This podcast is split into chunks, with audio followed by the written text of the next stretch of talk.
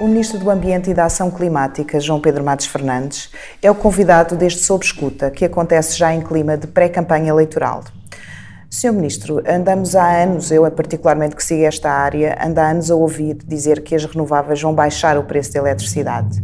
Mas a verdade isso não tem estado a acontecer. Uh, e no fundo o que eu queria perceber era até quando é que o governo, este governo, ou um futuro governo, pode conseguir aguentar esta escalada e impedir aumentos de preços muito significativos para as famílias e para as empresas. Peço desculpa, mas nem sei de que aumento está a falar, porque objetivamente as renováveis já estão a baixar o preço da eletricidade. Estou a falar do aumento do preço no mercado grossista, não é? Bom, o preço do mercado grossista é marcado pelo quem chega ao mercado com menor eficiência, que é o gás. Mas as pessoas não pagam o preço do mercado grossista, as pessoas pagam a fatura da luz que lhes chega à casa e que no mercado regulado, no final do mês de janeiro, vão receber uma fatura que, se consumirem exatamente o mesmo que em dezembro, vai ser 3,4% mais baixa. Dou-lhe só um ponto de comparação. Em Portugal, em Espanha, o aumento da eletricidade foi de 34%, num tempo em que diz, e bem, que o mercado grossista subiu muito o preço. Isso acontece em Portugal desta forma, porquê? Porque é que nós conseguimos conter o aumento do preço da eletricidade, precisamente temos uma grande aposta nas renováveis, porque 60% da eletricidade que já hoje consumimos em Portugal tem como origem as fontes renováveis. E eh, os 810 milhões de euros, 815 milhões de euros, colocamos naquilo que eu próprio chamei as almofadas, não, não deixo o nome para trás para conter o preço da eletricidade. Em bom rigor, 250 milhões não foram lá postos. 250 milhões são, afinal, agora, o que é um sobreganho, e no passado foi um sobrecusto, quando comparamos o preço das tarifas fixas que vem de trás com aquilo que é o preço de mercado. Todas as tarifas fixas que vêm de trás, que eram altas no tempo em que o mercado grossista estava a baixo preço, são hoje, não vou dizer baixas, mas muito mais baixas do que aquilo que é o preço da eletricidade hoje na origem. com o futuro, com o que acontece a partir do, do próximo ano. Portanto, não deste ano, este ano conseguiu-se, como essa A tendência será sempre essa. A tendência será sempre essa. Vamos lá ver. A eletricidade mais barata que se pode produzir, e já agora com impacto zero uh, na balança comercial, porque toda a energia proveniente de origem fósseis, seja o carvão, seja o gás, seja o petróleo, obriga a importações. O fim do carvão já levou uma poupança na balança comercial de 440 milhões de euros nos últimos quatro anos, e por isso, porque é mesmo a partir de fontes renováveis que a eletricidade pode ser produzida mais barata, que a eletricidade para os portugueses vai ser mais barata num futuro que está cada vez mais próximo. Oh, Sr. Ministro, mas estava a referir que em janeiro, de facto, a fatura desceu face ao que pagavam em dezembro, mas durante o ano foram aumentadas duas vezes as tarifas reguladas para o consumidor final. Não há nada que não garanta que isso não vá acontecer este ano? Não há nada que não garanta que isso não vá acontecer este ano. É, de facto, um mecanismo regulatório, mas eu não deixo de dizer isto. Vamos lá ver todo o preço da energia, da energia não é da eletricidade, é da energia, dos combustíveis, do gás, tudo mais, em Portugal, o ano passado aumentou 14%. Quando compara com valores de Espanha de 36%, da Noruega de 80 e tal por cento. E de todos os países da OCDE, cujos números conheço, Portugal é, dos países da OCDE que estão na Europa, aquele em que o aumento foi menor. E mesmo comparando com os de fora da Europa, só no Japão é que esse aumento foi menor. Sim, nós estamos no meio de uma crise energética, isso é inegável. E o preço do gás é um preço que é fixado nos mercados internacionais. E ainda é hoje o preço do gás que fixa em Portugal uma parte significativa, quando não há chuva, quando não há sol, sobretudo quando não há chuva, quando não há, ou melhor, quando não há água, quando não há vento, fixa o preço do mercado horário. Agora, o que importa às pessoas é o que elas de facto pagam na sua fatura. E essa fatura no mercado regulado desce eh, e dos outros três grandes eh, vendedores de eletricidade em Portugal, só um disse que ia ter que aumentar a tarifa. Mas como sabem, as pois, pessoas podem mudar de fornecedor com uma total facilidade e podem, mais ainda, voltar ao mercado regulado se for essa a vontade delas. Não estou com isto a dar nenhum conselho, estou só a dizer para as pessoas estarem atentas, porque, de uma maneira geral, quem está no mercado que não é regulado foi porque encontrou nesse mercado tarifas mais vantajosas e, portanto, acho que vale a pena pensar bem antes de tomar esta atitude. Mas se quiserem sentir mais protegidos, pois que venham para o mercado regulado. Oh, oh Sr. Ministro, um, uma das questões que continua a a existir, de facto, é que os preços do mercado grossista continuam muito elevados. E esta situação não será, provável, porventura, transitória como se pensou inicialmente. Alguns países têm defendido que, que a Comissão Europeia faça uma revisão da forma como se fixam os preços no mercado para deixar de ser o gás natural, que é a tecnologia mais cara, a fixar esse preço. Qual é que é a posição de Portugal em relação a esta possibilidade? É de uma total abertura a que essa revisão seja feita. Isto é, eh, eu percebo o mercado marginalista e a forma como foram fixados os preços. Eh, e também eles vêm de um tempo em que a penetração das renováveis andava na ordem dos 20%. Agora estamos nos 60% e por isso faz mesmo sentido ter um novo olhar sobre a forma como se fixam os preços. Mas isto tem que ser feito com um juízo.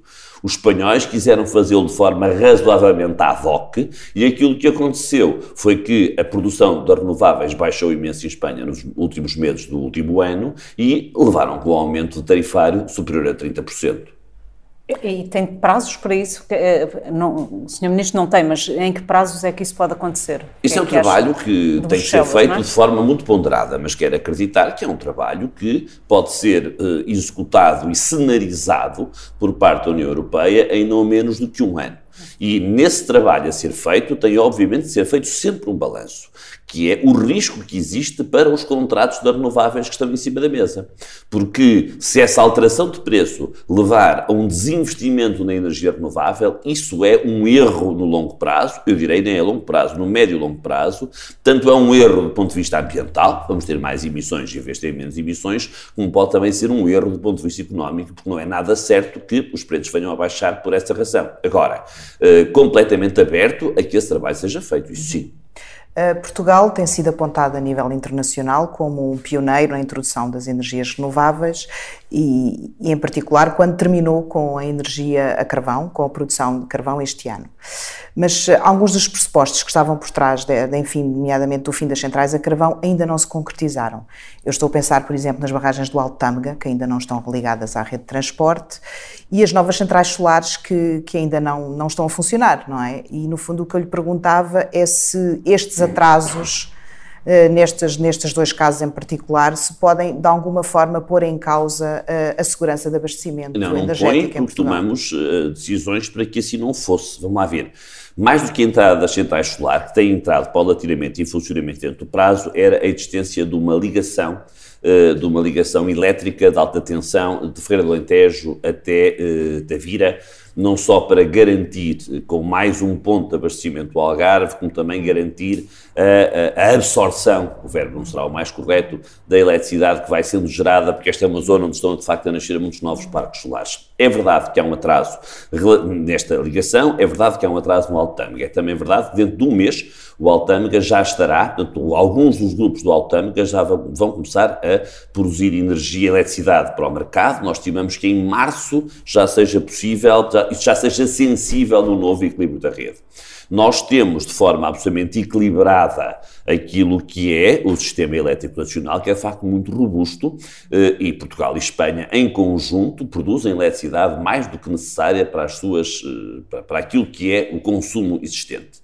Uh, importávamos alguma eletricidade a partir de França exclusivamente por razões económicas, isto é, porque França tinha, neste momento está uma parte significativa dele desligado, mas tinha, um, e tem, uh, estando desligado, um grande aparelho de produção nuclear, aparelho esse que produz ao fim de semana praticamente a custo zero, porque não, é, não pode ser descontinuado. E por isso, às vezes, ao fim de semana importávamos eletricidade de França, mas era apenas para ter mais barata em razões muito circunstanciais, nunca por necessidade dessa a mesma eletricidade. No fundo, o que pode acontecer é, é ter, termos que importar mais eletricidade. Dificilmente podemos fazer. Aliás, a França é hoje, neste momento, um grande importador de eletricidade, precisamente porque eh, está a fazer grandes manutenções exemplo, em simultâneo quando, na, quando na, nos centrais energia de Espanha, também estamos a importar energia produzida a carvão. Como é que se explica isso, considerando que Há uma coisa que eu sei. A eletricidade que é produzida, que era produzida a carvão em Portugal, era toda ela importada, porque toda a fonte de energia era importada todo o carvão era importado e era 100% a carvão. E, e, de facto, eh, eh, se importarmos eletricidade, importaremos de um mix onde o carvão representa cerca de 10, 12%. Portanto, é trocar 100 por 10 ou 12. Okay.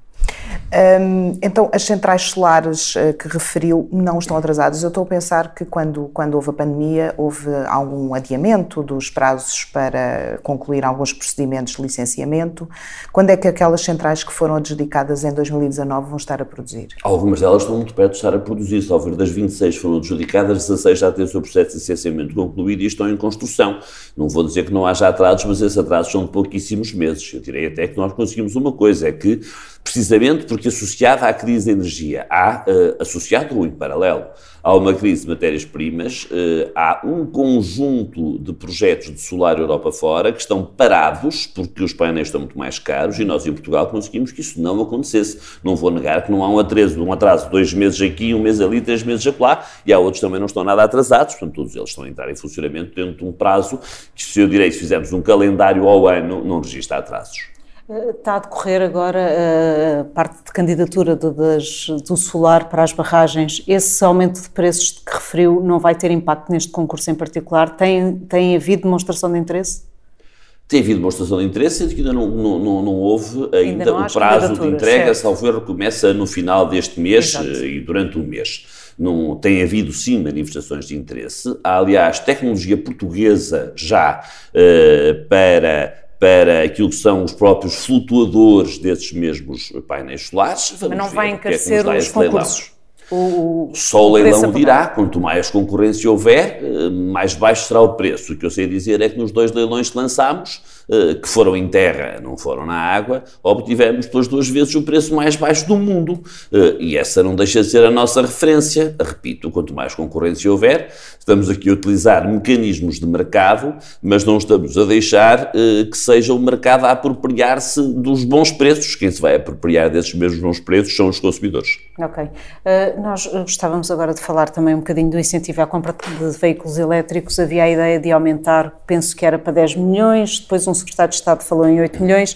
Quando é que vão uh, e em que moldes é que vão uh, aprovar esses incentivos à compra de carro elétrico? No contexto do próximo orçamento. Portanto, só Mas isso era uma coisa que poderiam fazer orçamento. sem orçamento do Estado, não é? Uh, Já que são verbas vou, atribuídas não vai haver o, o, dinheiro para o apoio aos veículos elétricos, sejam eles automóveis, bicicletas, motociclos, veículos comerciais também para as empresas, é no contexto do fundo ambiental eu vou ter que fazer um despacho do fundo ambiental dentro de dias, mas só para despesas correntes, como seja o pagamento aos sapadores, o pagamento dos programas de monitorização. Portanto, o despacho do fundo ambiental vai claramente ficar para o governo sair das eleições do dia 30 de janeiro. Mas porque essa opção? Fizeram, fez o despacho para o fundo ambiental incentivar os carregamentos elétricos, por exemplo, e já havia eleições marcadas e, e eh, o Parlamento no já estava dissolvido e não havia orçamento. 2021 e com dinheiro agora, de não, 2021. No ano okay. 2021 e com o dinheiro de 2021, com o finzinho, uh, da, quase com uma sobra que havia de dinheiro do próprio Fundo Ambiental. E o despacho de 2022 uh, deve, em bom rigor, ele até deveria ser sempre depois daquilo que é eh, o Orçamento de Estado. Admito que possa ser produzido assim que o novo governo tenha tomado posse, mas em bom rigor ele só deve acontecer para novas despesas depois do Orçamento de Estado, porque o Fundo Ambiental, tendo uma gestão muito autónoma, não deixa de ser Orçamento de Estado. Mas de qualquer forma, tanto quanto eu me apercebi daquilo que foi tornado público, o Fundo Ambiental vai subsidiar a eletricidade para os carregamentos elétricos. O Fundo Ambiental uh, subsidiava, uh, e bom rigor até era o FAI, mas o FAI agora, portanto, o fundo, uh, era um fundo próprio que agora faz parte desde o dia 1 de janeiro do Fundo Ambiental, financiava com aproximadamente 350 mil euros a chamada tarifa de acesso à rede. Ora, como a tarifa de acesso à rede teve uma redução em 94% neste ano, e com essa forma conseguimos conter uma parcela significativa do, do potencial aumento que não existiu do preço da eletricidade, não fazia colocar aí esse dinheiro porque cada vez mais é banal a utilização eh, do transporte do, dos veículos elétricos. Os veículos elétricos, o mês de novembro é um mês único, é um mês em que pela primeira vez em Portugal se venderam mais veículos elétricos, exclusivamente elétricos, não estou a falar dos híbridos, se venderam mais veículos elétricos do que veículos a diesel. Uh, e, uh, por isso mesmo, a ERSE, a entidade reguladora do setor energético, de forma completamente independente, cuidou por bem, por razões de justiça, cobrar uma taxa. Taxa essa que iria onerar os carregamentos e foi para contrariar, para anular esse mesmo aumento que o dinheiro que comumente se colocava nas tarifas de acesso à rede aqui foi colocado para garantir que não há eh, aumento por essa via do preço, por via, se quiser, administrativa, do preço dos carregamentos dos veículos automóveis da via pública, cuja rede de carregamentos tem crescido espetacularmente. Nós, do final de 2019 para o final de 2021, quase triplicámos o número de tomadas de carregadores uh, e aparecem cada vez mais no mercado os, os, carregadores ultra rápidos. No final de 2019 não havia nenhuma, no, nenhum, no final de 2022 já há 65 desses carregadores e, portanto, tem havido aqui um robustecimento muito grande e cada vez mais entidades a chegarem ao mercado para o carregamento dos veículos elétricos. Oh, Sr. Ministro, mas essa decisão de subsidiar os carregamentos elétricos, eh, contrariando, digamos assim, o aumento de preços da ERS, não é tirar um bocadinho uh, o tapete à ERSE e não é ir contra uma decisão do regulador? Ora, essa, o regulador resolveu que uma taxa deveria ser cobrada com total independência, porque o cobrar dessa taxa iria contra a política do governo, que é de promover a mobilidade elétrica, porque temos que reduzir em 40% as nossas emissões até 2030, entendemos por bem compensar essa mesma, essa mesma uh, opção do regulador. O regulador toma as suas opções, uh, não nos pede licença para nada, mas eu também não peço licença ao regulador para tomar opções políticas. O, neste momento, as receitas, as, as receitas e as despesas geridas pelo Fundamental, ou financiadas pelo Fundamental, assim é que é, têm vindo a crescer de forma, enfim, muito significativa. Estamos com orçamentos da ordem dos mil milhões de euros por ano. Um, acha que o Parlamento devia ter um escrutínio mais uh, acrescido da, da forma como o dinheiro deste fundo é gasto? Porquê é que não faz essa pergunta relativamente a todo o Orçamento do Estado, que tem um valor muitíssimo mais significativo Mas do que esse? O Parlamento escrutina muito o Orçamento do Estado. E, ouça, e o Fundamental faz parte do Orçamento do Estado. As contas do Fundamental integram o Orçamento do Estado. Todas as despesas do Fundo Ambiental são vestidas num despacho que é público e que sai Diário da República. É ir ao site do Fundo Ambiental e ver todas as despesas que foram feitas. Houve, de facto, não consigo utilizar palavra diferente desta, uma enorme inveja relativamente à criação do Fundo Ambiental. Aquilo que são as verbas do Fundo Ambiental representavam, quando eram quatro fundos geridos pelo governo do PSD e da direita, cerca de 180 milhões de euros. Hoje, como dizia bem, são mil milhões de euros. Esses 180 milhões de euros tinham uma taxa de execução da ordem dos 60%, não iam além disso. Custavam 4 milhões de euros a gerir. Este era o mundo, pelos vistos, de que a direita gosta. Uh, nós, com um milhão de euros, que é o que custa a gestão, temos mil milhões de euros de receita e aplicamos o ano passado, se não foi 98,9%, foi 97,8% do dinheiro, ou seja, há aqui uma enorme eficiência na utilização deste dinheiro e todo ele é público, não, não acha... só no site do Fundo Ambiental, como no, no, no Diário da República. Não acha que se estão a meter demasiadas coisas no Fundo Ambiental, a subsidiação de demasiadas coisas, uh, desde os preços da eletricidade, os transportes públicos, ou seja, não há o risco de, de por alguma razão que agora não estamos a, a prever, de haver, por exemplo, uma descida brusca do preço das licenças de CO2, que é uma das grandes receitas, e deste dinheiro acabar de repente ou, ou reduzir-se substancialmente? Não, se isso acontecer tese, e não vai acontecer, uh, o fundamental é uma parcela do orçamento de Estado.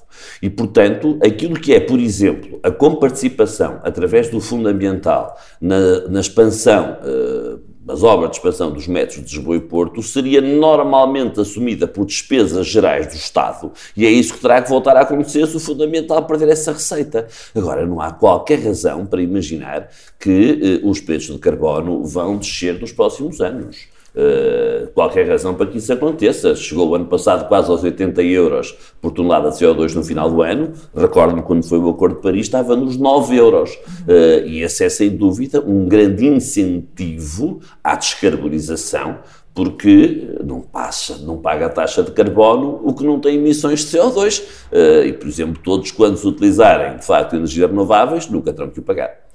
Portanto, voltando um bocadinho ao que disse há pouco sobre o escrutínio ao fundo ambiental, ele só não é mais escrutinado, na sua opinião, então, porque o Parlamento não quer. É isso? É o Parlamento que tal, tem. Repare, não eu, não, eu não disse isso. Vamos lá ver. Não, estou a perguntar. Não, não, não, mas eu, de facto, não, não é porque o Parlamento não quer. Uh, vamos lá ver. As receitas do Fundo Ambiental são públicas, estão no site do Fundo Ambiental. Uh, são sempre, qualquer despesa é preciso de um despacho que é publicado em Diário da República. Quando eu disse há bocadinho que vou ter que fazer um despacho que não queria fazer, mas tenho que o fazer. Olha, para entre outras coisas continuarem a pagar às equipes sapadores, sapadores, obviamente eu só gostaria que esse despacho existisse, repito, depois de eleições e até depois do Orçamento de Estado, esse despacho é publicado pela República e, portanto, é absolutamente claro e público aquilo que são as verbas do Fundo Ambiental. Eu, de facto, já ouvi dizer coisas extraordinárias do Fundo Ambiental, nomeadamente associações ambientalistas dizerem que devia ser gerido pelo Ministério das Finanças. Uh, isto é mesmo de querem saber porque é, porque é que a bola pincha, não consigo dizer de outra forma.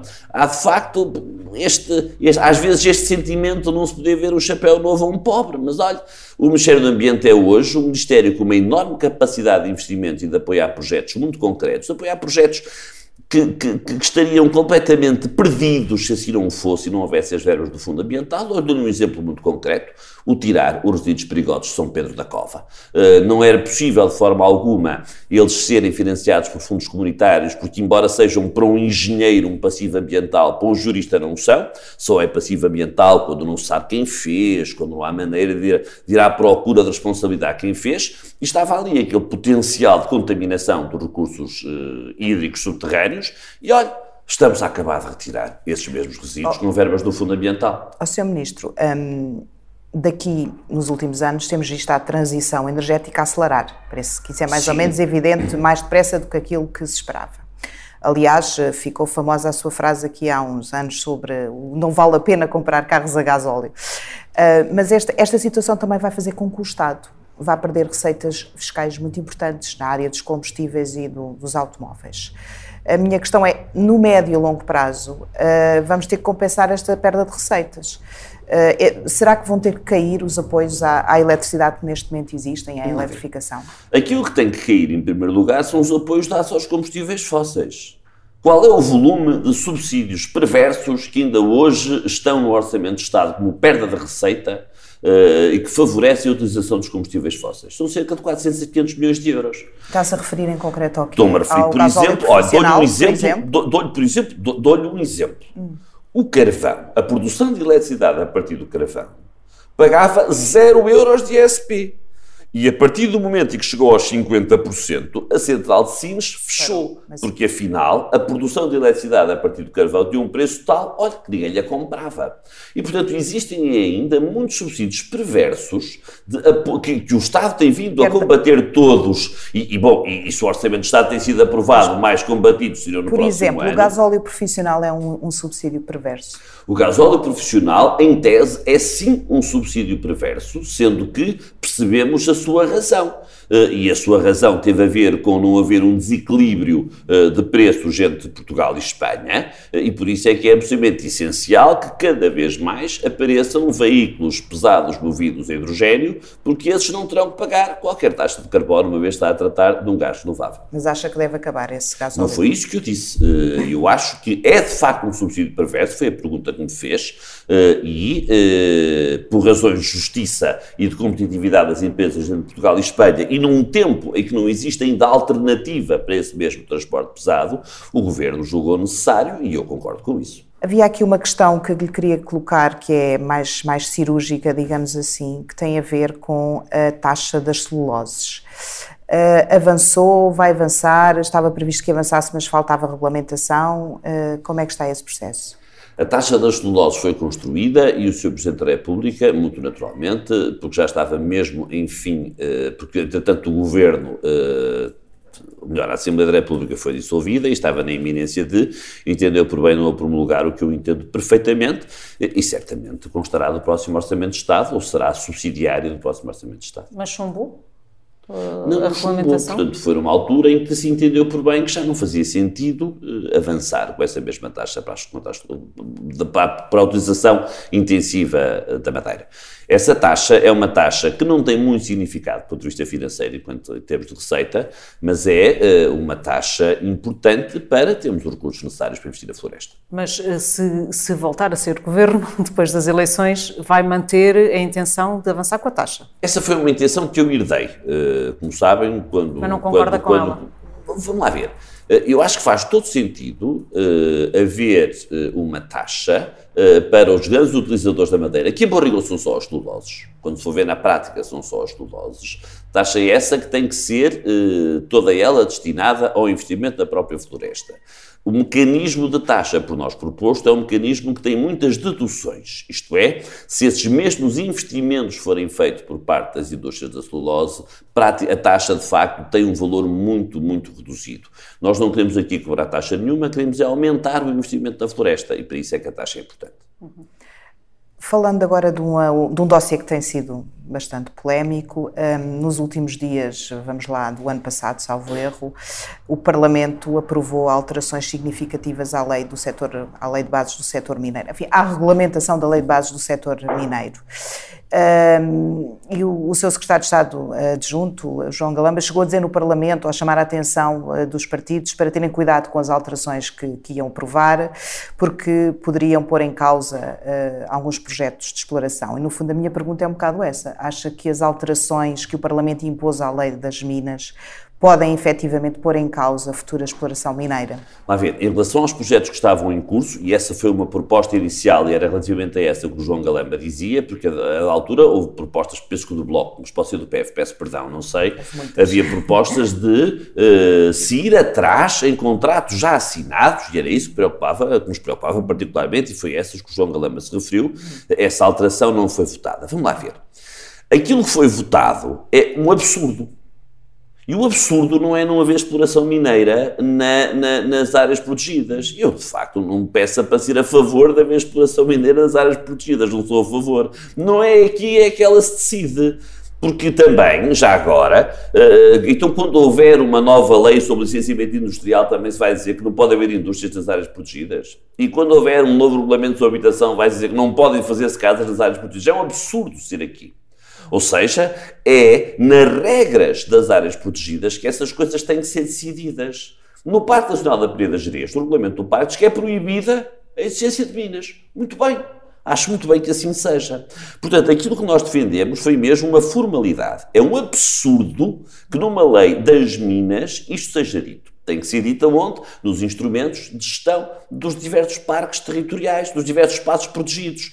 E até porque há bons exemplos. Eu estou a pensar na mina de Castro Verde, que é uma mina de cobre, uma mina em que obriga a ataque químico eh, para poder extrair o cobre eh, da pedra eh, e que é em plena rede Natura 2000. Nunca ouvi nenhuma queixa ambiental relativamente a esta mina, nem ambiental, nem social, porque de facto os ordenados em pagos são ordenados muito significativos. Portanto, aquilo com que eu discordo completamente e que acho que é de facto uma bizantinice é aproveitar a lei das minas para fazer esta proibição territorial. Não tem, na minha opinião, qualquer sentido ela estar aqui. Mas acha Agora, que vai ser mais difícil conseguir contratos de exploração mineira, nomeadamente no lítio, que foi não, um dos todo, grandes alvos? De todo não? pelo seguinte, porque pelo menos no concurso que este governo quer lançar e que estimo que o próximo governo lance, já tinham sido excluídos. Olha, em primeiro lugar, logo, três sítios que estavam, em grande parte, em áreas protegidas. Esses saíram logo. Não quer dizer que não tenha Oldeneg feito um estudo a dizer aqui há lítio. Era essa a pergunta que foi feita ao Oldeneg.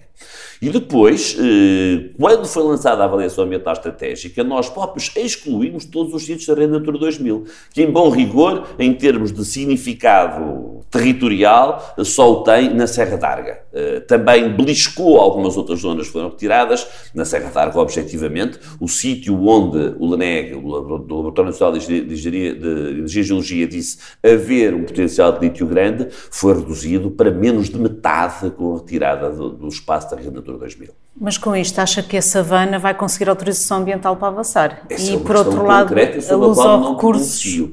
E, não, e não tem nada a ver com lei alguma. Portanto, está a ser feita a avaliação de impacto ambiental, uh, conduzida pela APA, sem dizer qual é o ponto de situação. Uh, foram identificados potenciais impactos transfronteiriços, foi pedido o parecer a Espanha, aguardamos, aguarda a APA o parecer vindo de Espanha para depois poder tomar uma decisão. E no caso da luz aos recursos? No caso da luz aos recursos, foi decretada a conformidade do estudo de impacto ambiental. Isso não quer dizer nada do ponto de vista do seu mérito, quer dizer que o estudo de impacto ambiental que foi entregue eh, tem condições para poder ter uma apreciação por parte da administração e, portanto, seguirá naturalmente a sua avaliação. Repito, estes dois projetos têm licenças e autorizações anteriores a esta lei das minas. E se houve de facto uma vontade de andar para trás no tempo, que às vezes acontecem estes disparates, para que também eles viessem a ser afetados, vingou o bom senso e não se andou para trás no tempo, e, portanto, eles serão apreciados sempre com uma avaliação de impacto ambiental prévia, que, se for positiva, permitirá o avanço das minas, naturalmente também com as restrições que resultem da própria declaração de impacto ambiental. Referiu, no caso da mina do, do Barroso, uh, impactos transfronteiriços. Que, do, do, que é que estamos a falar concretamente? Mas Espanha vai ter que dar um parecer? que é próxima da fronteira, é uma coisa absolutamente normal. Hum. Sempre que existe um projeto próximo da fronteira, uh, Portugal houve Espanha. Infelizmente, nem sempre acontece o contrário, mas nós fazemos sempre bem o nosso trabalho. Mas Espanha vai ter um parecer sobre.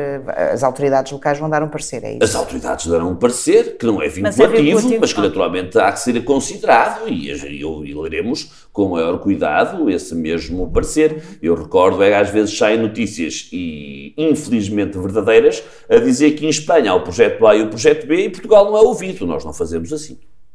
Faz sentido, eh, acho que até já comentou este assunto, faz sentido explorar o recurso mineiro de lítio em Portugal sem a garantia de uma unidade de processamento industrial? Mas essa garantia é absolutamente essencial. Nem vê a coisa de outra é absolutamente forma. essencial. Repare, o último ministro que eu ouvia falar de um projeto mineiro para Portugal, uh, chamava-se, não se chamava nada, chama, não é? Ministro Álvaro Santos Pereira. Tinha mesmo um projeto de fomento mineiro, isso foi notícia por todo lado. Nós não temos. Nós temos um processo industrial, um projeto industrial, muito fundado naquilo que é a exploração dos melhores, dos mais importantes recursos minerais que temos e que são importantes para a nova economia, isto é, uma economia descarbonizada e digitalizada. E um deles é, evidentemente, o lítio. Basta ver aquilo que são uh, as uh, propostas, as candidaturas das agendas para a mobilização da indústria, e há aqui dois grandes consórcios que querem exatamente construir uma refinaria em Portugal. Aliás, a Galp e a Northvolt Mas um deles vai ter que ficar pelo caminho, não? Perdão? Um deles vai ter que ficar pelo caminho. Não sei se um deles vai ter que ficar pelo caminho, repare. Para haver refinação de lítio em Portugal, e quem diz refinação diz depois a produção de cátodos, a produção de células, a produção de baterias e a reciclagem dessas mesmas baterias, uh, o lítio que vai ter que haver importação de lítio. Vai ter que haver importação de lítio. Uh, e por isso, essas refinarias, que não há nenhuma refinaria de lítio na Europa, é de facto um projeto absolutamente inovador no contexto europeu, que queremos muito que se localize em Portugal e que não seja só a refinação do lítio, pelo menos para os cátodos e para as, eh, as células, Portugal tem todas as condições e, é, e a maior a, a, a, parcela maior da cadeia de valor do lítio, do lítio às baterias, está exatamente aqui. No fundo da fábrica das baterias, eu percebo, tem um símbolo, uma simbologia muito própria, mas não é mais que uma fábrica de assemblagem, onde de facto existe tecnologia inovadora, não é no juntar as células e o plástico para fazer a bateria, é na fabricação dessas células e na refinação do próprio lítio. E é essa a nossa grande aposta e ficamos muito satisfeitos porque temos visto nas agendas essas mesmas duas candidaturas. Portugal pode ter duas unidades. Eu se me permitisse, para resumir assim numa frase, o que é que acha que é mais relevante foi feito nestes últimos seis anos, eu podia dar aqui um rol de coisas que fizemos, não vou poupá-las a esse rol, mas direi o seguinte. É neste momento muito claro que o principal fator que vai fazer crescer a economia em Portugal são mesmo os investimentos na sustentabilidade, na circularidade da economia, nas energias renováveis, nos gases renováveis, na fileira que vai do lítio às baterias e à sua reciclagem. Cerca de 70% das candidaturas que apareceram nas agendas mobilizadoras para a indústria são todas elas, entre aspas, tuteladas por este Ministério. Entre aspas, porque são empresas privadas sobre as quais nós não temos tutela alguma. Mas são mesmo desta área. E isso é que é, de facto, a grande mudança que nós produzimos. Investir, aqueles que ainda pensam, e há alguns que pensam, e alguns até têm muito palco, que ambiente e economia são uh, faces opostas de uma mesma moeda, estão radicalmente errados. Uh, penso essa, essa hum, Portanto, essa declaração que fez agora tem muito a ver com os novos projetos. No facto, a energia domina os novos projetos candidatos ao, ao, aos fundos energia europeus. renovável dos gases renováveis. Naturalmente. Uh, e um dos, dos projetos que, mais, que, que, mobilizam mais milhões, pelo menos no papel, é o hidrogênio verde. Uh, mas a sensação que temos é que há muitos anúncios uh, e muitas intenções, mas que as coisas têm demorado a sair do papel e a concretizar-se.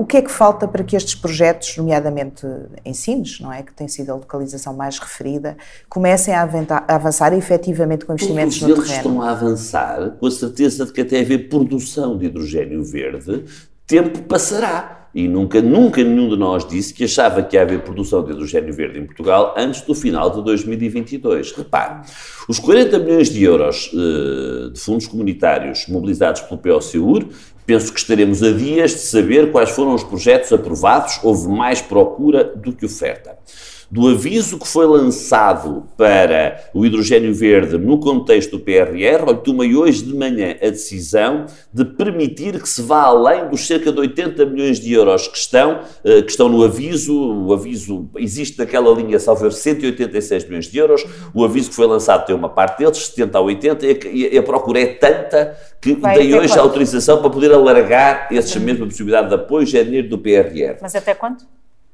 Uh, não fixei um valor. O valor que eu fixei foi o seguinte: se as candidaturas tiverem mérito acima do valor que está no aviso, pode o júri aprovar mais candidaturas que o dinheiro que está no aviso, obviamente, sem nunca ultrapassar os 186 milhões de euros, também não iremos tão longe deste primeiro aviso.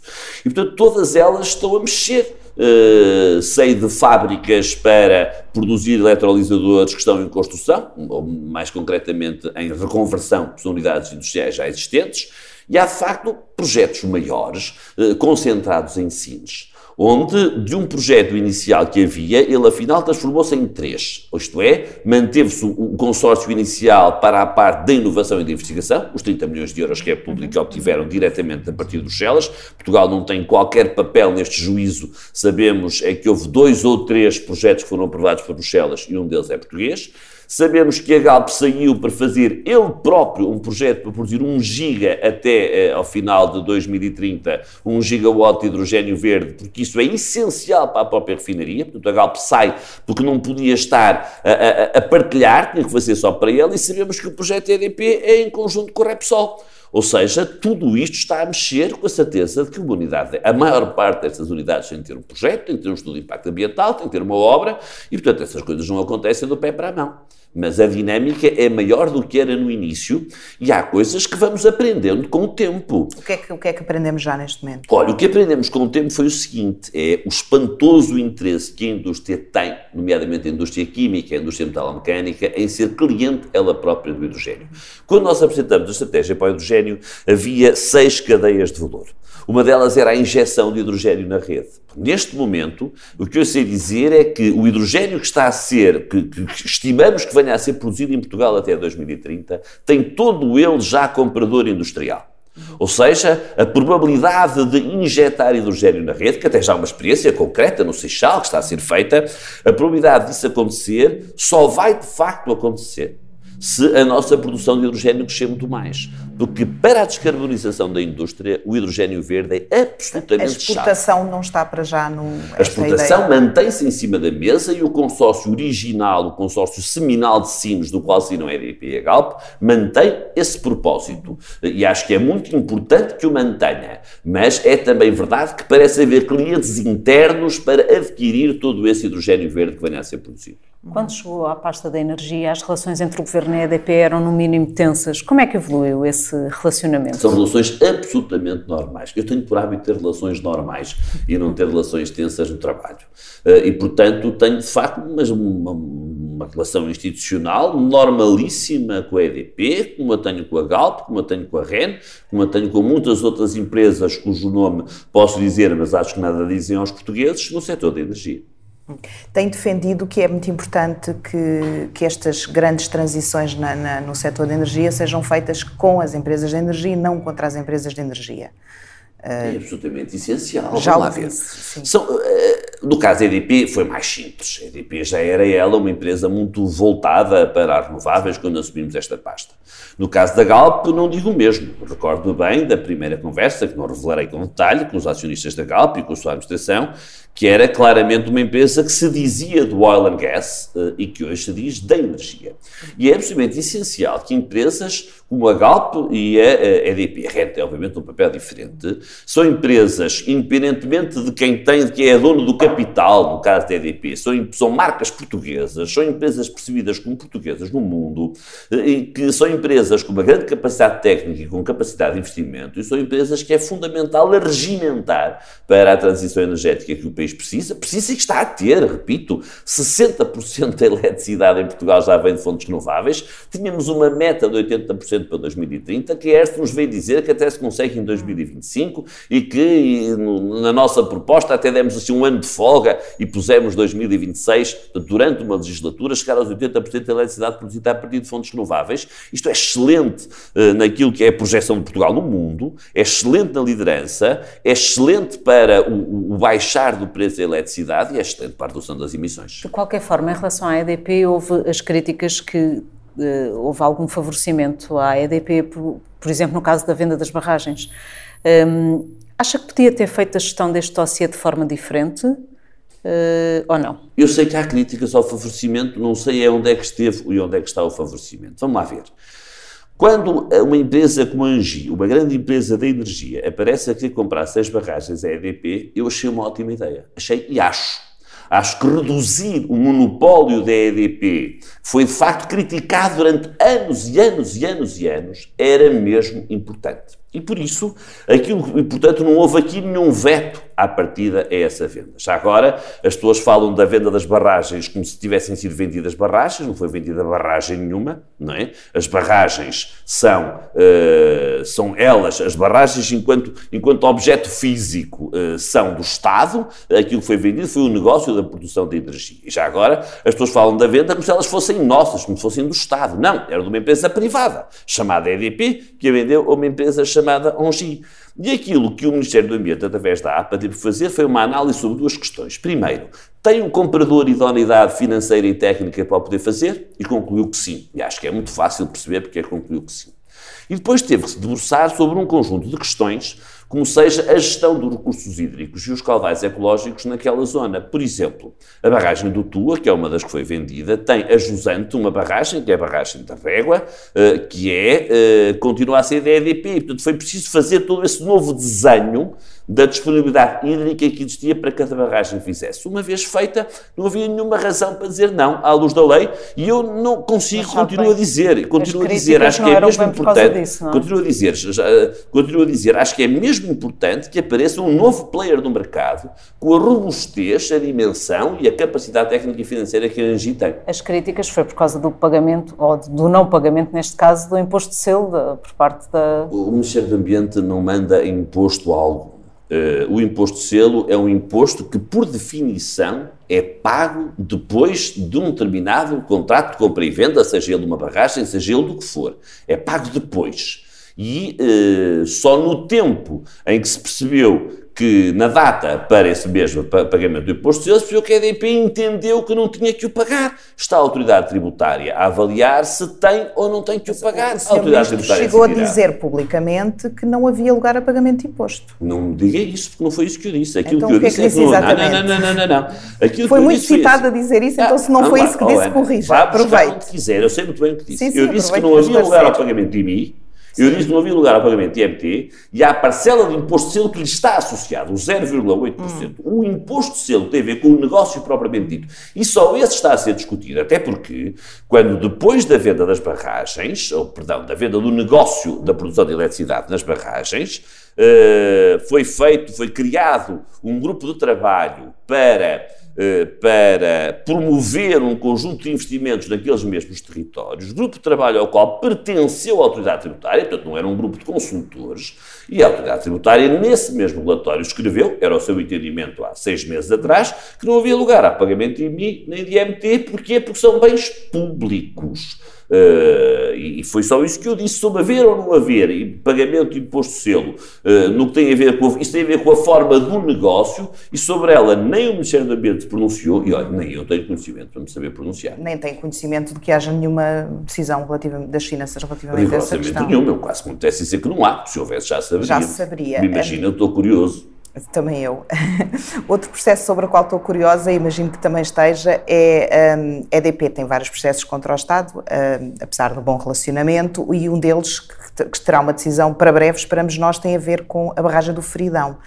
Uh, vem a um tribunal arbitral, pensava-se que a decisão seria no final do ano, início deste ano. Tem alguma informação para nos dar sobre este Não, a única processo? informação que eu tenho é que prestei depoimento como parte nesse mesmo julgamento desse tribunal arbitral. Continuo a dizer que o menor negócio que a EDP podia fazer era não fazer a barragem, escreveu isso em duas cartas e, portanto, o contrato era muito claro, não havia meios termos no contrato contrato, obviamente, já vinha de trás. É, se o Estado decidir que não deve fazer, tem que devolver à EDP o valor da calção paga, 200 e tal milhões de euros. Da calção, enfim, da calção, é uma calção do dinheiro pago para poder ter ganho aquele mesmo direito. Se a EDP não quiser fazer, prescinde de, em minha opinião, é absolutamente claro que a EDP me escreveu por duas vezes dizer que não queria fazer. Ah, então completamente convencido que o Tribunal Arbitral vai dar razão ao Estado eu sou filho de um juiz e, portanto, a única coisa que se pode esperar da decisão do juiz é nunca saber o que é que ela vai ser. Uh, nós somos uma parte e, como parte que somos, estamos profundamente convencidos que temos razão. De outra forma, não teríamos feito assim. Uh, o Tribunal Arbitral decidirá. Mas se perder no Tribunal Arbitral, admir, admitir para o Tribunal Administrativo, não é tribunais cíveis, pois no permite. TGV foram. Dizem-me que Portanto, o contrato não permite. Ah, não ok, permite, é o contrato. Era uma hipótese. que o contrato não ah, permite. Ok, pronto, muito bem. Uh, vamos entrar agora no dossiê Água, enfim, é um dossiê que foi muito importante no início da sua legislatura.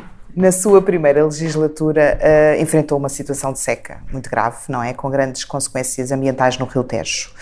Uh, estes episódios vão, infelizmente, repetir-se. Uh, a minha questão era perceber se, com a repetição de episódios de seca, uh, faz sentido repensar a existência de indústrias ao longo do rio que, que, usam a água e a que aproveitam a água, mas que, em circunstâncias de, de, de insuficiência de recursos hídricos, não têm condições para funcionar, como aconteceu com a indústria da celulose. Vamos lá ver. as regras foram mudadas já e foram bem mudadas, e a partir do momento em que foram mudadas têm corrido bem. Uh, durante muitos anos, quando eu era só um técnico destas áreas, ouvi falar muitas vezes em uh, as licenças de rejeição de efluentes, e obviamente os efluentes são rejeitados correspondem, em boa parte, em volume, à água que é captada no próprio rio, estarem associadas uh, à disponibilidade hídrica. O que é facto é que isso nunca foi feito, nunca aconteceu. Há 20 anos todos sabiam como é que devia ser, mas olha, nunca fizeram nada. E aquilo que nós fizemos foi mesmo isso. Portanto, o volume de rejeição de efluentes, que repito, está sempre indexado à, à capacidade de captação, uh, passou, uh, no caso do Tejo, e estamos agora a fazer essa experiência noutros rios, a existir uma época úmida e uma época seca. Em que, obviamente, os volumes têm que ser diferentes consoante a época úmida e consoante a época seca. E a haver prevista à cabeça um mecanismo de exceção que é que para casos evidentes de seca, haver ainda uma maior redução desses mesmos valores. E, portanto, isso está assegurado, maiormente, no, no rio que mais preocupações nos causa, que é o Rio Tejo. Mas houve reuniões com Espanha, nomeadamente este, este verão, por causa de, de definições de caudais. O que é que aconteceu nessas reuniões? Ficaram acertada, a gestão ficou acertada? Houve acordo? Bem, repare, é assim, nós chegamos, o que é que diz a Convenção de Albufeira? A Convenção de Albufeira fixa três valores. Um volume anual de transferência de água, um volume trimestral de transferência de água e um volume semanal de transferência de água. E aquilo que nós percebemos é que ao fim de três trimestres, Espanha já tinha transferido a água toda para um ano não é? Porque de facto tivemos uma primavera muito chuvosa Coisa e veio que era água. permitida, não é? Perdão? Era permitido fazer isso. Absolutamente, absolutamente. Quando, quando não tem capacidade de a reter, até é obrigado fisicamente a fazê-la transpor, não é? E eh, aquilo que aconteceu foi isso mesmo. Isto é, nós corremos de facto o risco de, durante este último verão, termos muito pouca água no Tejo. E houve alguns dias em que isso aconteceu.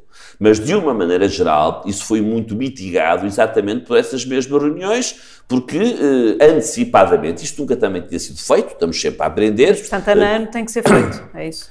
A ano isso tem que ser feito quando nós chegamos. O, o, ano, quando se fala de água, o ano acaba em outubro, Sim. não é? Eh, e, portanto, quando nós chegamos três meses antes de outubro, portanto, setembro, uh, agosto e julho, quando chegamos ao, ao, início de julho e virmos que já foi transferida muita água, é fundamental falar com Espanha para garantir que não há quase que um corte, embora, repito, há mínimos semanais e mínimos trimestrais, mas o mínimo trimestral é muito menos do que aquilo que Portugal necessita. Uhum.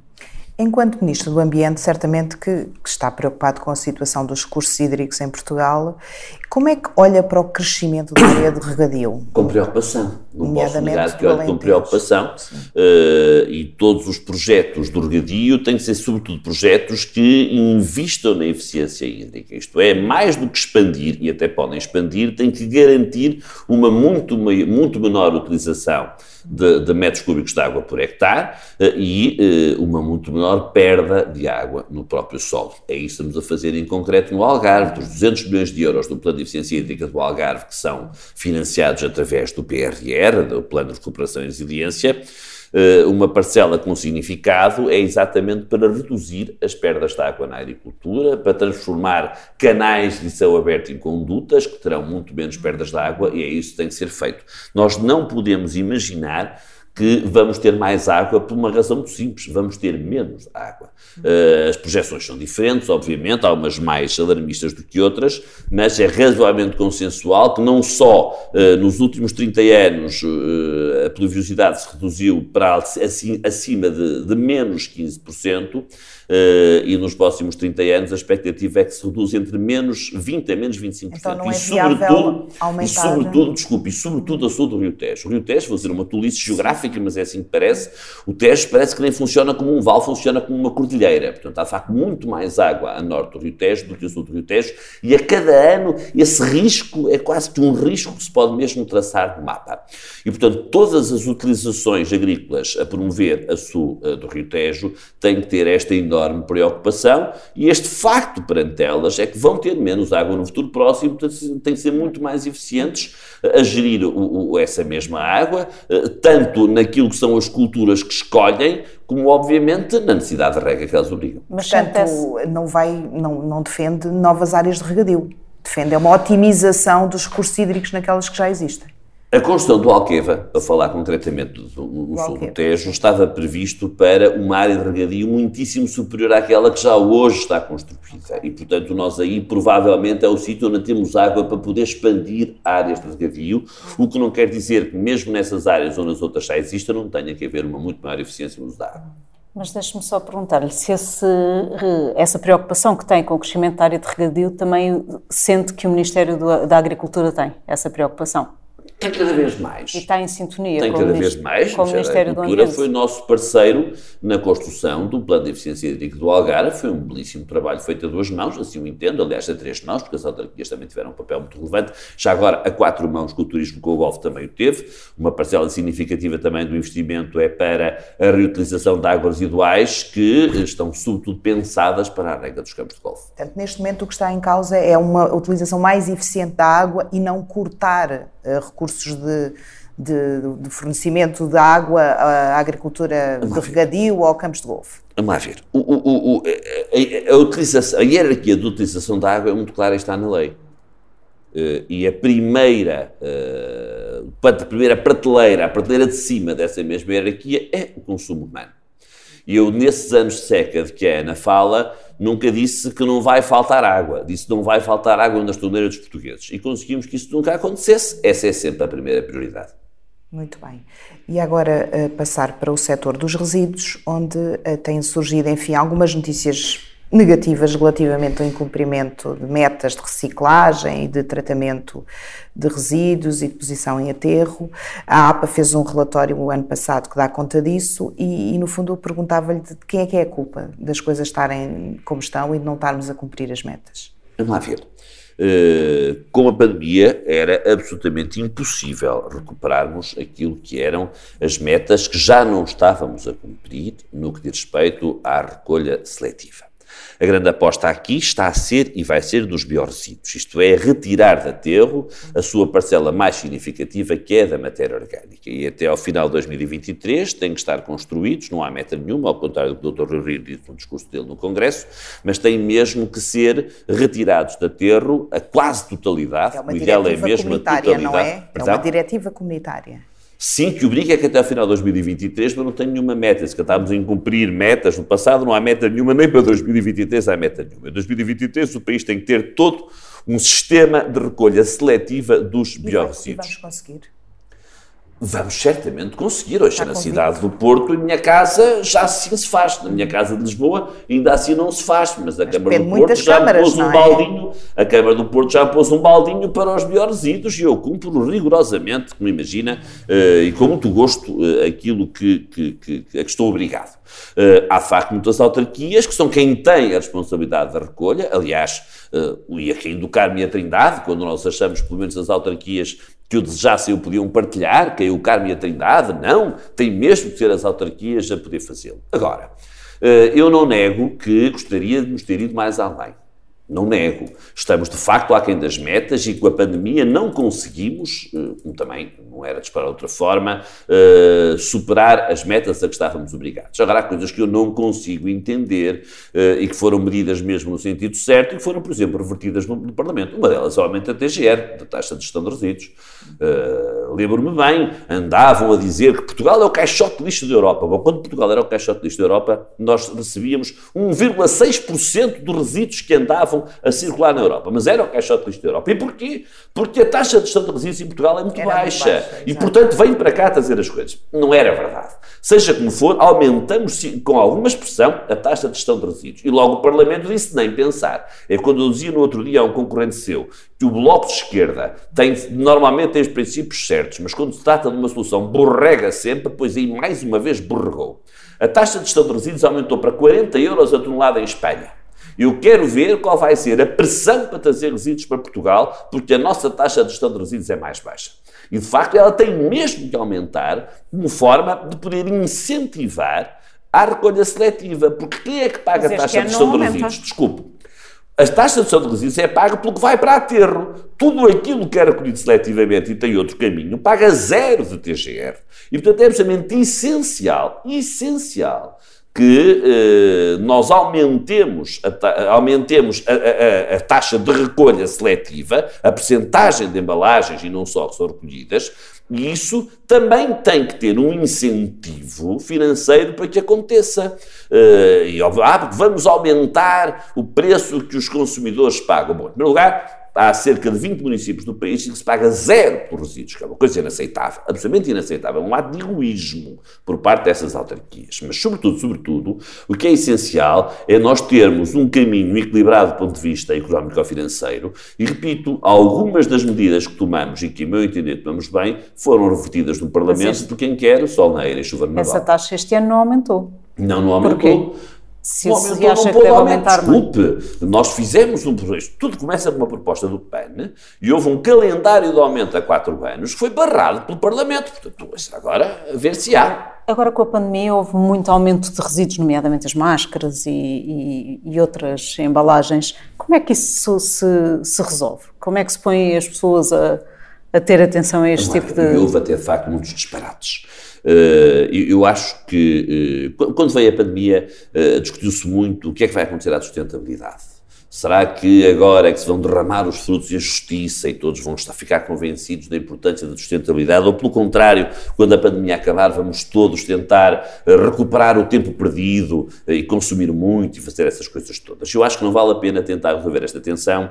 O que vale a pena verdadeiramente fazer é aquilo que nós estamos a fazer, que é provar que o investimento na sustentabilidade é o que cria mais emprego, mais riqueza e mais qualidade de vida. E se houve um conjunto de indicadores que, naturalmente, melhoraram muito em função da pandemia, a qualidade do ar das cidades, por exemplo, que houve muito menos trânsito, houve um que piorou, que se degradou desde o primeiro dia a produção de resíduos. Aliás, eu próprio gostou muito, mas fui, senti-me que essa era a decisão justa, não é? Fiz a recomendação, fiz a recomendação de uh, não separem muito lixo quando houver doentes, quando ponham tudo, mesmo embalagens descartáveis, o lixo comum, que é para ser queimado ou ir para aterro, por razões de proteção da saúde pública. Ao mesmo tempo que isso aconteceu, quando abriram as atividades económicas depois do primeiro confinamento, eu não critico os comerciantes porque quiseram, coitados, depois de meses ou de tempo em que tiveram sem poder abrir as suas atividades, quiseram dar confiança aos seus clientes. E então, em todo o café se bebia, uh, deixaram, parece que, até parece que um, copo de plástico uh, protege mais que uma chave na lavada. Claro que não protege. Eu já contei esta história, eu sou um fraco cliente de barbeiro, basta ver o meu penteado.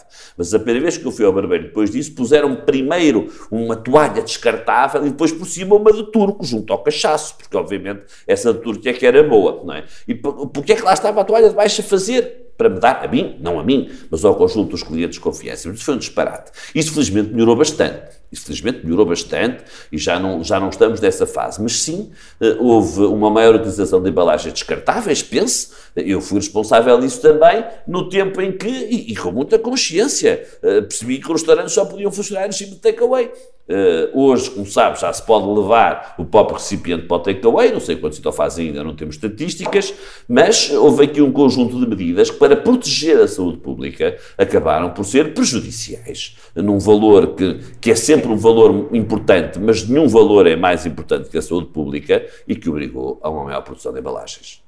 O, Ministério do Ambiente tem uma série de programas no PRR. Um do, o, o, primeiro até que foi lançado foi o metro, foi a ponte do metro do Porto sobre o Douro, que andou para trás e para a frente.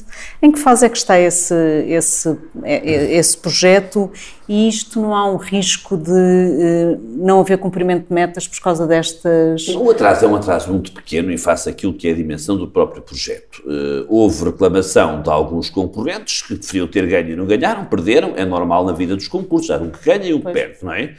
E por ser normal foi... na vida dos concursos, não acha que pode haver um risco de derrapagem destes projetos é no abrigo do PRR? qualquer concurso. E, portanto, dentro daquilo que é razoável, todos os projetos, do, nomeadamente, nós temos do nosso lado grandes projetos, a linha vermelha, foi agora entregue o estudo de impacto ambiental para a expansão do metro em Lisboa, a linha de Louros e Odivelas, tenho amanhã aqui uma reunião com os presidentes da Câmara para discutir com detalhe, o, o, no Porto, o BRT, eh, penso que também muito, muito em breve saberemos o resultado do primeiro concurso eh, do concurso que foi lançado para o BRT do Porto, que vai desde a Rotunda do Boa Vista até à Praça do Império, portanto, Boa Vista e Marchal Gomes da Costa, que sabemos, que eu sei, é público, que as propostas até vêm a preços muito abaixo daquilo que nós tínhamos estimado no início, boa notícia, todo, todo, toda a linha de Gaia, onde a ponte se insere, todo o projeto, o concurso, olha, o concurso para o projeto passou sem reclamações, e isso é que é raro, isso é que é raro.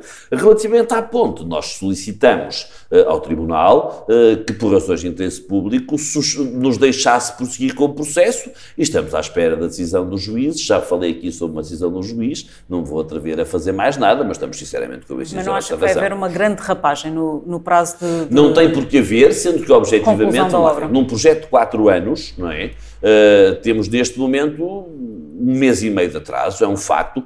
Quanto mais depressa o senhor ou a senhora juíza tomarem uma decisão, uh, mais depressa também reataremos esses mesmos prazos. Descendo aqui um bocadinho a Lisboa, a Câmara mudou de cor, mudou de partido e o atual Presidente da Câmara não, não concorda com a linha circular do metro, já o disse, já, já apelou, a, enfim, à sua, ao seu repensar. Um, isto pode de alguma forma pôr em causa uh, este projeto ou ele já não volta para trás? Ele não volta para trás, vamos lá ver. Eu, eu uh, para quem me conhece e trabalha comigo há uns anos, é esquisito fazer uma obra com tal vontade numa autarquia nessa mesma autarquia. Para mim é uma coisa estranha. Não é a minha maneira de fazer nem de olhar. Uh, mas quando uma obra está em curso, quando já foram feitos 400 metros de túnel, eh, nessa mesma, por exemplo, entre a Estação do Rato e a Estação da Estrela, é óbvio que ela não volta para trás. Aliás, na conversa que tive o gosto de ter com o Sr. Presidente da Câmara de Lisboa, ele já não punha em causa, aliás, nunca o pôs em causa ele. Acabou por votar favoravelmente uma moção que, em bom rigor, dizia diferente daquilo que ele próprio disse. Que ele dizia era não pôr em causa a ligação desde, portanto, Rato, Estrela, Santos, Castré, mas em vez de ser uma linha circular, ser uma linha com duplo laço. Vamos lá ver. Fazer a linha com duplo laço, uh, e é muito fácil as pessoas perceberem, um, com uma linha circular, nós teremos uma frequência de comboios de aproximadamente 3 minutos nessa mesma linha e, portanto, onde existe um maior desejo de procura, ter uma muito maior oferta. Ter um duplo laço não é mais do que deixar de ter dois terminais, é ter dois terminais. Eu apanho muitas vezes o metro no rato. E o que é que acontece? Eu vejo o comboio passar do lado oposto àquele que me interessa e demoro pelo menos dois minutos à espera que ele volte outra vez. Ou seja, estes três minutos de frequência passam para quase cinco minutos de frequência. E, portanto, o serviço prestado aos desboetas será muito pior se houver um duplo laço do que se houver uma linha circular. Portanto, vai haver a circular, não há dúvida nenhuma, não é? Vai haver circular, ela está em construção, está em obra, uh, até porque, repare, quando foi questionado num primeiro momento a linha circular, foi com que objetivo era, era mais interessante fazer essa linha vermelha. Na altura, e porque as obras não se fazem no éter nem, com, nem, nem sem um orçamento previamente definido, nós tínhamos uma ou duas alternativas. Fazer a linha circular ou fazer a linha vermelha até Campo de Ourique. Não havia dinheiro para fazer até Alcântara. Podem muito bem haver recomendações ao Governo de dizer façam até Alcântara, mas não havia dinheiro para o fazer. Lembro muito bem de quanto é que herdámos para, para financiar o método de Lisboa do Governo da direita, do método de Lisboa, do método do Porto, zero euros. Se não reprogramássemos o PLCUR, não tínhamos feito obra nenhuma destas. Neste momento, neste, ah, mas portanto, pessoas, na altura as pessoas diziam, é mais importante fazer a linha vermelha do que fazer a linha circular. Repito, para meia linha vermelha, que era a que nós podíamos fazer, que era a compara com o custo da linha circular, a procura era muito mais intensa na linha circular do que nessa mesma meia linha vermelha. Mas neste momento a linha vermelha vai ser feita. Isto é, o estudo de impacto ambiental está entregue. São cerca de 310 milhões de euros para o seu financiamento, uh, que estão no PRR. Uh, já avançamos muito no projeto, nomeadamente com uma discussão muito intensa que tivemos, e que já tivemos também com a Câmara de Lisboa, de em Alcântara, por causa do Caneiro de Alcântara, a estação de metro tem que ser à superfície, portanto, de atravessar o Val de Alcântara em viaduto, que é uma coisa que eu preferia fazer enterrada. Mas não há forma, eh, precisamente, olha, também para garantir o cumprimento de preços e de prazos, que ela possa ser feita enterrada. É de facto uma incógnita demasiado grande e um grande impacto no nível freático a montante. Todas aquelas casas que estão, quem deixa a Ceuta à direita, corriam um risco de inundação enorme e, portanto, ele está completamente debelado. Neste momento estão a ser feitos, eh, uma mais avançada que a outra, a linha circular e a linha via expansão da linha vermelha até Alcântara. Portanto, eu não consigo entender a discussão de ser contra a linha circular, porque também ainda nunca ninguém conseguiu provar, nem vai conseguir, que esta tem menos tráfego, menos passageiros que a outra. Tem mais, é uma evidência. Mas esta decisão, esta moção da Câmara uh, esmorece um bocadinho aquela intenção de dar mais poderes à Câmara na gestão dos metros? Ai, de tudo. De tudo, de todo e tudo. Uma coisa não tem nada a ver com a outra. Eh, eu, como disse, eu acho que era quase desleal, num tempo de tão grande investimento que tem de ser feito no método de Lisboa e no método do Porto, de entregar estas empresas às autarquias. Mas que este é o caminho, este é o caminho como a Transtejo e a Soflusa. Como a Transtejo e a Soflusa, essa... que, que, certamente o serão, se, se aqui estivermos durante o próximo ano, certamente o serão até ao final do ano, uh, embora eu já agora gostava de esperar a chegada do primeiro dos 10 navios elétricos que aí vêm e que são a maior operação uh, de, de, transporte urbano e suburbano de passageiros por via fluvial no mundo por, por, movido à eletricidade. Uhum. O, o Sr. Ministro assumiu esta pasta do Ambiente, uh, portanto, no final de 2015, é? Eh, já está a meio, vamos lá, o segundo mandato ficou mais ou menos a meio. houve algum compromisso, algum objetivo que tinha no início da, da, das suas funções que não conseguiu cumprir? Eu direi que houve sobretudo alguns em que fomos muito mais além do que aquilo que eu estava à espera. Mas agora estava-lhe a perguntar o contrário. Mas eu só me lembro daqueles que estou Mas falar. com certeza consegue dizer, exemplo, até, até eventualmente não por culpa apoio, sua, do não plano é? de apoio Mas, à atuação uh... tarifário, que de facto não estava pensado no primeiro programa e que foi conseguido e que eu acho que é importantíssimo para a promoção do transporte público e para uh, o financiamento das famílias, porque de facto passaram a pagar muito menos pelos passos. Mas sim, Vou responder à pergunta que me fez. Mas pode começar por dizer aquilo que conseguiu e que não esperava? Não, e... não, ia, não, não vou tão longe, não estou a pensar fazê-lo agora. Uh, mas isso, de facto, é um exemplo de uma coisa com que eu não estava a pensar fazer e conseguimos fazer. Uh, com um grande empenhamento das áreas metropolitanas, com um grande envolvimento quase direto do Primeiro-Ministro no encontrado desta solução, porque de facto é uma conta relevante para as finanças públicas, mas que se entendeu é? essencial. Sim, mas não é, mas não, não, não é paga através das receitas próprias do Fundamental. Uhum há uma transferência de receitas gerais do Estado para o Fundamental para pagar o parto. O Fundamental não, não gera não ele gera, próprio estas receitas. Agora, eh, eu acho que, portanto, não estava a contar fazer isso, não estava a contar que conseguíssemos intervir em mil quilómetros de rios e ribeiras, recuperando-as, não estava a contar que houvesse alguns passivos ambientais que tivéssemos debelado, não estava a contar que atingíssemos as metas das renováveis, quando aqui chegamos em 2015 estávamos muito longe disso. Eu acho que há de facto aqui uma componente que precisa de um grande investimento e de uma outra capacidade de gestão no próximo, nos próximos anos, que tem a ver com todo o completado da política da paisagem e a gestão dos territórios protegidos. Eh, eu acho que a pandemia nos ensinou de forma muito clara que não faz sentido eh, discutir saúde humana isoladamente sem discutir a saúde animal e a saúde ambiental. E por isso o restauro dos ecossistemas é mesmo uh, a área onde mais tem que ser feito nos anos mais próximos. Nós não podemos nunca olhar para o território como uma pátria onde acontecem coisas, não é nada disso. O território é, bom, já agora é, classicamente, um principal fator locativo uh, para as pessoas, para as atividades, temos que olhar para todas as atividades que têm impacto no território como isso mesmo, como território, como fazedores do território. A agricultura e a floresta são duas evidências. E eu acho que toda a política de paisagem começámos, que não tivemos tempo para fazer mais depressa, precisa de facto ser mais aprofundada, vir mais além. Eh, e essa aí é, muito evidente. Há uma segunda área onde, eh, e até por vocação própria, quero muito que uh, se concretize, que é o combate à pobreza energética. A estratégia de combate à pobreza energética está pronta, completamente pronta, achamos por bem não a aprovar agora e só fazer no início do próximo governo, mas uh, o facto de já termos, no, através do PRR, canalizado, eh, investido 26,8 milhões de euros para o pagamento dos programas de edifícios mais sustentáveis, mas são 135 milhões de euros e já termos eh, atribuído 3.168 vales eh, eficiência às famílias que estão em situação de pobreza energética é um bom começo, é sem dúvida um bom começo, mas eh, temos que ser eh, muito eficazes na concretização destes programas, porque objetivamente há um número muito grande de famílias em Portugal que vivem em condições de grande desconforto na sua casa. E vai poder fazer isso se o PS ganhar, eh, formar o governo, ganhar as eleições ou não, formando governo, quer ficar como ministro e ministro Essa do é Ambiente? Questão que não me coloco, é uma questão que não me coloco. Eu sou ministro há seis anos, há mais de seis anos,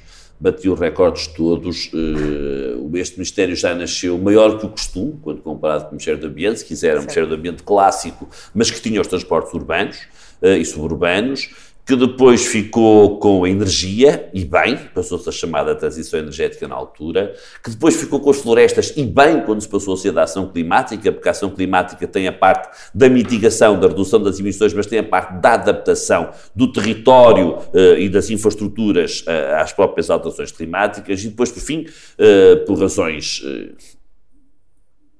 por razões eh, que se explicaram bem na altura, também com a tutela sobre os animais de companhia. Ah, sobre os animais de companhia. E, portanto, este é hoje um ministério muito grande. É um eu sou. Eu sou um ministro muito realizado relativamente àquilo que fiz, muito insatisfeito nas muitas coisas sem que há para fazer, Há dois anos atrás preparei para uma legislatura de quatro anos e ela foi quebrada ao meio. Portanto, o normal era não estarem a fazer-me esta pergunta. Mas vê-se noutra Porque vamos ter eleições que é aquilo que os portugueses eh, não queriam que houvesse e vamos tê-las. Também sabemos que este provocou foi o chumbo do orçamento pelo PCP e pelo Bloco de Esquerda. Eh, e, portanto, estou muito satisfeito com aquilo Aliás, que faço e entendo também como muito natural deixar de ser ministro. Nessas eleições concorre como número dois na lista do Porto. Três. Três, ainda mais me ajuda. É um cargo, claro, elegível, mas ficou satisfeito com esse lugar? Satisfeitíssimo. Bom, primeiro, eu não. Lá ver. Satisfeitíssimo, mas se fosse em quinto, ficava satisfeitíssimo na mesma. Nunca faço essas contas para mim próprio. Há dois anos atrás, o número um era o Alexandre Quintarilha, era o número dois Rosário Gamboa e o número três uh, era eu. Uh, dois anos depois da queda do governo, por razões que sabem quais foram, e que o governo nunca procurou e que o Partido Socialista nunca quis. Porque, obviamente, nenhum governo quer deixar de ser governo e ir a eleições no meio de uma pandemia como esta. Vamos a elas e acredito firmemente que as vamos ganhar. Estou sinceramente convencido que as vamos ganhar e com um resultado muito expressivo.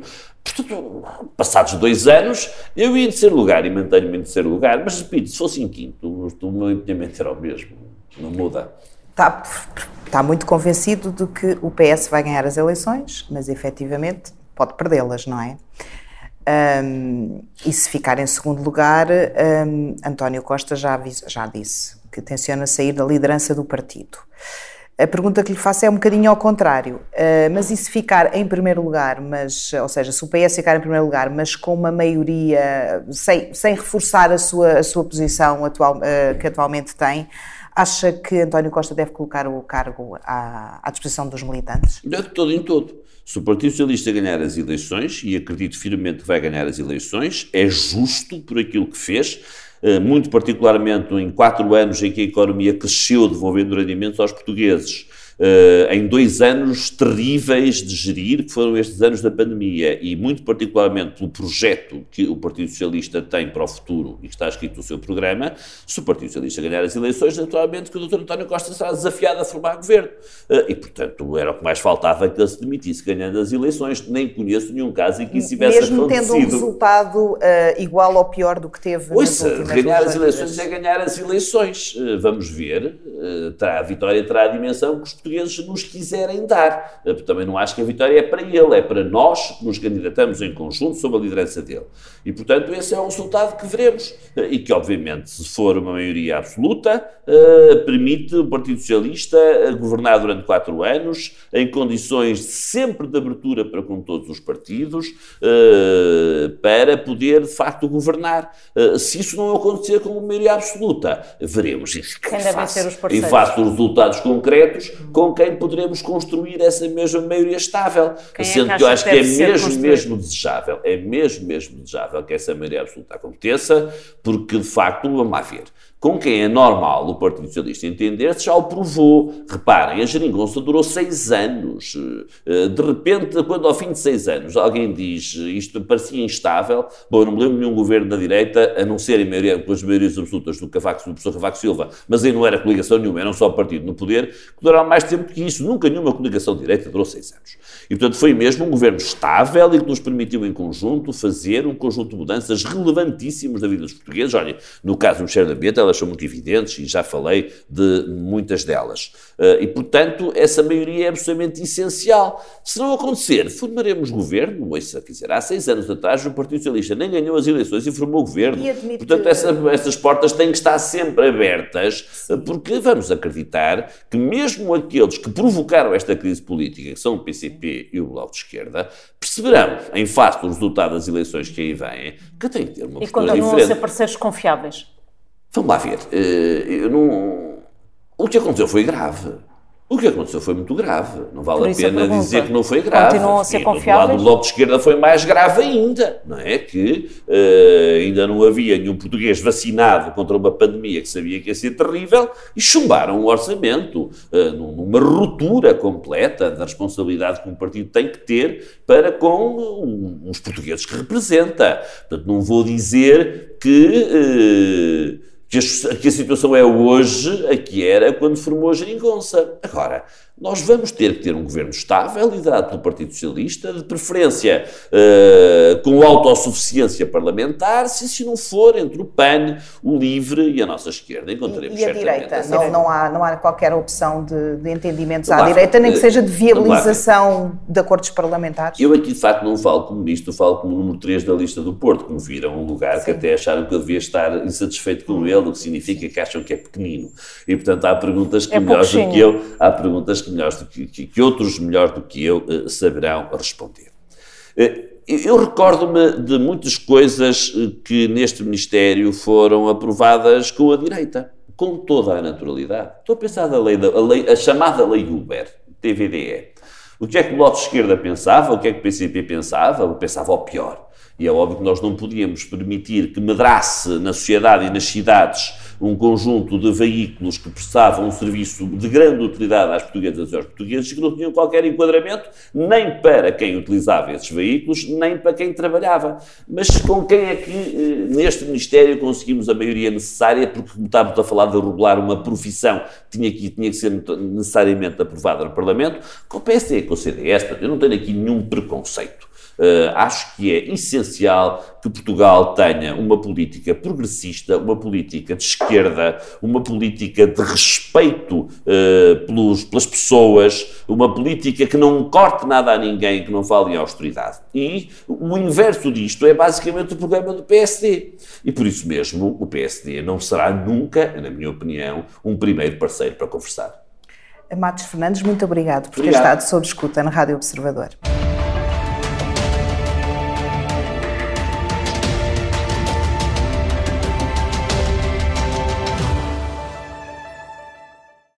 Obrigada por ter ouvido este podcast. Se gostou, pode subscrevê-lo, pode partilhá-lo e também pode ouvir a Rádio Observador online em 98.7 em Lisboa e em 98.4 no Porto.